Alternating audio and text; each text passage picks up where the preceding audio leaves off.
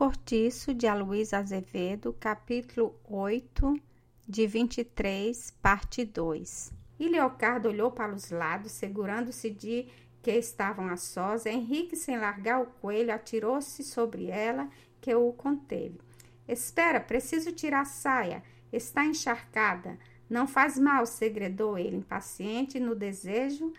Pode me vir num corrimento e sacou fora a saia de lã grossa, deixando ver duas pernas que a camisa a custo só cobria até o joelho, grossas, maciças, de uma brancura levemente rósea e toda marcada de mordeduras de pulgas e mosquitos. Havia-te, anda, apressa ela, alançando-se de costas ao chão e arregaçando a fralda até a cintura, as coxas abertas. O estudante atirou sôfego, sentindo-se a frescura da sua carne de lavadeira, mas sem largar as penas do coelho. Passou-se um instante de silêncio entre os dois em que as folhas secas do chão rangeram e farfalharam. Olha, pediu ela, faz-me um filho que eu preciso alugar-me de ama de leite. Agora então, pagando muito bem as amas. A Augusta carne mole nessa última barriga tomou conta de um pequeno aí na casa de uma família de tratamento que lhe dava 70 mil réis por mês e muito bom passadio, sua garrafa de vinho todos os dias. Se me arranjares um filho, dou-te outra vez o coelho. E o pobre buritinho, cujas pernas o estudante não largava, começou a queixar-se dos repelões que recebia cada vez mais acelerados. Olha que matas o bichinho, reclamou a lavadeira. Não batas assim com ele, mas não o soltes, hein? Ia dizer ainda alguma coisa, mas acudiu-lhe o espasmo e ela fechou os olhos e pôs-se a dar com a cabeça de um lado para outro, rilhando os dentes. Nestes passos rápidos fizeram-se sentir galgado as plantas na direção em que os dois estavam. E Henrique, antes de ser visto, lobrigou a certa distância a insociável figura do Bruno. Não lhe deu tempo a que se aproximasse. De um salto, galgou por trás das bananeiras e desapareceu por entre o matagal de bambus. Tão rápido como o coelho, que, vendo-se livre, ganhara pela outra banda o caminho do capinzal.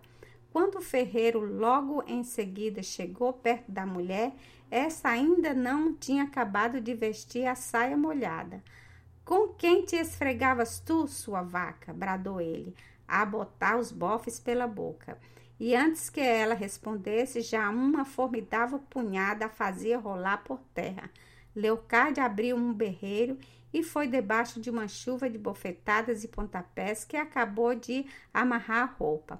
Agora eu vi, sabes? Nega se fosses capaz. Vá a pata que o pôs, exclamou ela com a cara que era um tomate, já lhe disse que não quero saber de você para nada, seu bêbado. E vendo que ele ia recomeçar a dança, abaixou-se depressa, segurou com ambas as mãos um matacão de granito que entrou os seus pés e gritou, erguendo sobre a cabeça: Chega-te para cá e verás que te abro aqui mesmo ou não o casco. O ferreiro compreendeu que ela era capaz de fazer o que dizia e estacou lívido e ofegante. Arme a trouxa e rua, sabe? Olha a desgraça, tinha de muito acetado de rir. Queria era uma ocasião, nem preciso de você para nada, fique sabendo. E para meter-lhe mais raiva, acrescentou, empinando a barriga: Já cá está dentro como hei de ganhar vida, alugo-me de ama ou pensará que todos são como você? Quem nem para fazer um filho serve? Diabo do sem préstimo. Mas não me has de levar nada de casa, isso te juro eu, birraia.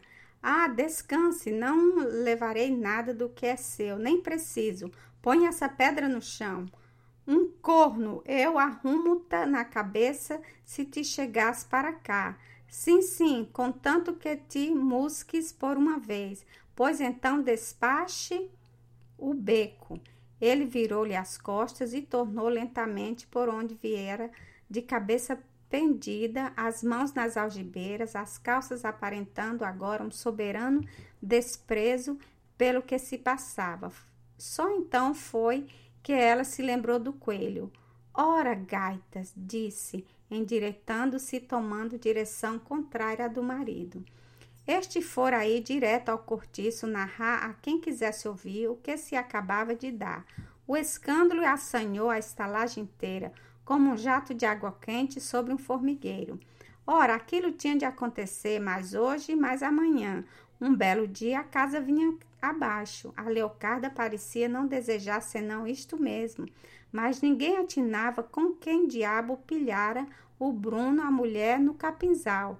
Fizeram-se mil hipóteses, lembrando-se nomes e nomes, sem se chegar a nenhum resultado satisfatório.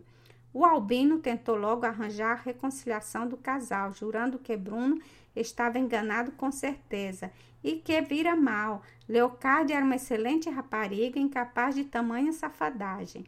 O ferreiro tapou-lhe a boca com uma bolacha e ninguém mais se meteu em congraçá-los. Entretanto, Bruno entrara em casa e lançava pela janela cá para fora tudo o que ia encontrando pertencente à mulher. Uma cadeira fez pedaço contra as pedras, depois veio um candinheiro de querosene, uma trouxa de roupas, saias e casaquinhos de chita, caixas de chapéus cheias de trapos, uma gaiola de pássaro, uma chaleira e tudo era arremessado com fúria ao meio da área. Entre o silêncio comovido dos que assistiam ao despejo, um tim que entrava para vender camarões e parara distraído perto da janela do ferreiro, levou na cabeça com uma bilha da Bahia e berrava como criança que acaba de ser esbodoada. A machona, que não podia ouvir ninguém gritar mais alto do que ela, caiu-lhe em cima aos muros e os pôs fora do portão com tremenda descompostura. Era o que lhe faltava, que viesse também aquele dessalamanque do inferno para azoniar uma criatura mais do que já estava. Dona Isabel, com as mãos cruzadas sobre o ventre, tinha para aquela destruição um profundo olhar de lástima. Augusta meneava a cabeça tristemente, sem conceber como havia mulheres que procuravam homens, tendo um que lhes pertencia.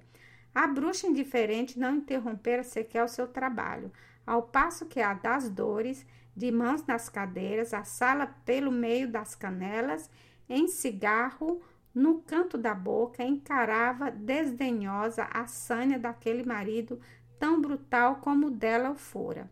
Sempre os mesmos pedaços de asno, comentava franzindo o nariz, se a tola da mulher só lhes procura agradar e faz-lhes o gosto, ficam enjoados, e se ela não toma a sério, a borracheira do casamento. Dão por paus e por pedras como uma besta, uma súcia, todos eles. Florinda ria como de tudo e a velha marciana queixava-se de que lhe respingavam querosene na roupa estendida ao sol. Nesta ocasião, justamente um saco de café cheio de borra deu duas voltas no ar e espalhou o seu conteúdo pintagalando de pontos negros os couradouros. Fez-se logo um alarido entre as lavadeiras. Aquilo não tinha jeito, que diabo! Armavam lá as suas turas e os outros é que haviam de aturar. Sebo, que os mais não estavam dispostos a suportar as fúrias de cada um. Quem parira Mateus que o balançasse, se agora todas as vezes que a Leocárdia se fosse espojar no capinzal, o bruto do marido tinha de sujar aquele modo o trabalho da gente, ninguém mais poderia ganhar ali a sua vida? Que espiga! Pombinha chegara à porta do número 15, dando fé do barulho com uma costura na mão, e Neném, toda afogueada do ferro de engomar, perguntava com um frouxo sorriso se o Bruno ia reformar a mobília da casa. A Rita fingia não ligar importância ao fato e continuava a lavar sua tina. Não fazia tanta festa ao tal casamento pois que aguentassem. Ela estava bem livre de sofrer uma daquelas. O velho Libório chegara-se para ver se, no meio da confusão, apanhava alguma coisa do despejo. E a machona, notando que o Augustinho fazia o mesmo, berrou-lhe do lugar em que se achava. Saia daí, safado, toca lá no que quer seja, que te arranco a pele do rabo. Um irmão de Santíssimo entrara na estalagem com a sua capa encarnada, a sua vara de prata com uma das mãos, na outra a salva do dinheiro, e parara em meio do pátio, suplicando muito fanhoso. Uma esmola para a Serra do Sacramento. As mulheres abandonaram por um instante as tinas e foram beijar devotamente a colombiana imagem do Espírito Santo. Pingaram na salva moedinhas de vintém.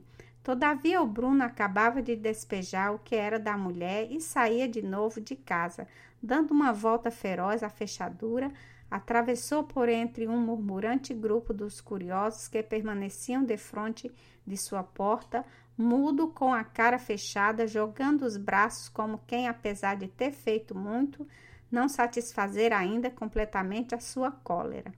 Leocardo apareceu pouco depois e, vendo por terra tudo o que era seu, partido e inutilizado, apoderou-se de fúria e avançou sobre a porta que o marido acabava de fechar arremetando com as nádegas contra as duas folhas que se cederam, logo indo ela cair lá dentro de barriga para cima. Mas ergueu-se sem fazer caso das risadas que rebentaram cá fora e, escancarando a janela com arremesso, começou por sua vez a arrasar e a destruir tudo que ainda encontrava em casa. Então principiou a verdadeira devastação e a cada objeto que ela varria para o pátio gritava sempre: Upa, toma, diabo! E aí vai o relógio, upa, toma, diabo! E o relógio espatifou-se na calçada. Aí vai o aguidar, aí vai o jarro, aí vai os copos, o cabide, o garrafão, o bácio. Um riso geral comunicativo absoluto abafava o barulho da louça quebrando-se contra as pedras e Leocárdia já não precisava acompanhar os objetos com a sua frase imprecação, porque cada um deles era recebido cá fora com um coro que berrava: Opa, toma, diabo! E a limpeza prosseguia. João Romão acudiu de carreira, mas ninguém se incomodou com a presença dele. Já defronte da porta do Bruno havia uma montanha de cacos acumulados e o destroço continuava ainda quando o ferreiro reapareceu, vermelho como uma malagueta, e foi galgando a casa com um raio de roda de carro na mão direita. Os circunstantes o seguiram atropeladamente num clamor. Não dá, não pode, prende, não deixa bater, larga o pau, segura, aguenta, cerca, toma o porrete. E Leocardo escapou afinal das pauladas do marido, a quem o Povarel desmarrara uma fecha-fecha. Ordem, ordem, vá de rumor, exclamava o vendeiro, a quem, aproveitando a confusão, havia já ferrado um pontapé por detrás. O Alexandre, que vinha chegando do serviço nesse momento, apressou-se a correr para o lugar do conflito e, cheio de autoridade, intimou o Bruno a que se contivesse e deixasse a mulher em paz sob pena de seguir para a estação no mesmo instante. Pois você não vê esta galinha que apanhei hoje com a boca na botija, não me vem ainda por cima dar cabo de tudo? Interrogou Bruno, espumando de raiva e quase sem fôlego para falar. Por que você expôs uns cacos o que é meu? gritou Leocárdia. Está bom, está bom, disse a polícia, procurando das vozes inflexões autoritárias e reconciliadoras. Fale cada um por sua vez. Seu marido, acrescentou ele, voltando-se para a acusada. Diz que a senhora é mentira, interrompeu ela. Mentira? É boa. Tinha a saia despida e um homem por cima. Quem era? Quem foi? Quem era o homem? Interrogaram todos a um só tempo. Quem era ele, no fim de contas? Inquiriu também Alexandre. Não lhe pude ver as fuças, respondeu o ferreiro, mas se o apanho, arranco-lhe sangue pelas costas. Houve um coro de gargalhadas. É mentira, repetiu Leocarda, agora sucumbida por uma reação de lágrimas. Há muito tempo que este malvado anda caçando pretexto para romper comigo, e como eu não lhe dou, uma explosão de soluços a interrompeu. Desta vez não riram, mas um bichanar de cochichos formou-se em torno do seu pranto. Agora continuou ela, enxugando os olhos na costa da mão. Não sei o que será de mim, porque este homem, além de tudo, escangalhou-me até o que eu trouxe quando me casei com ele.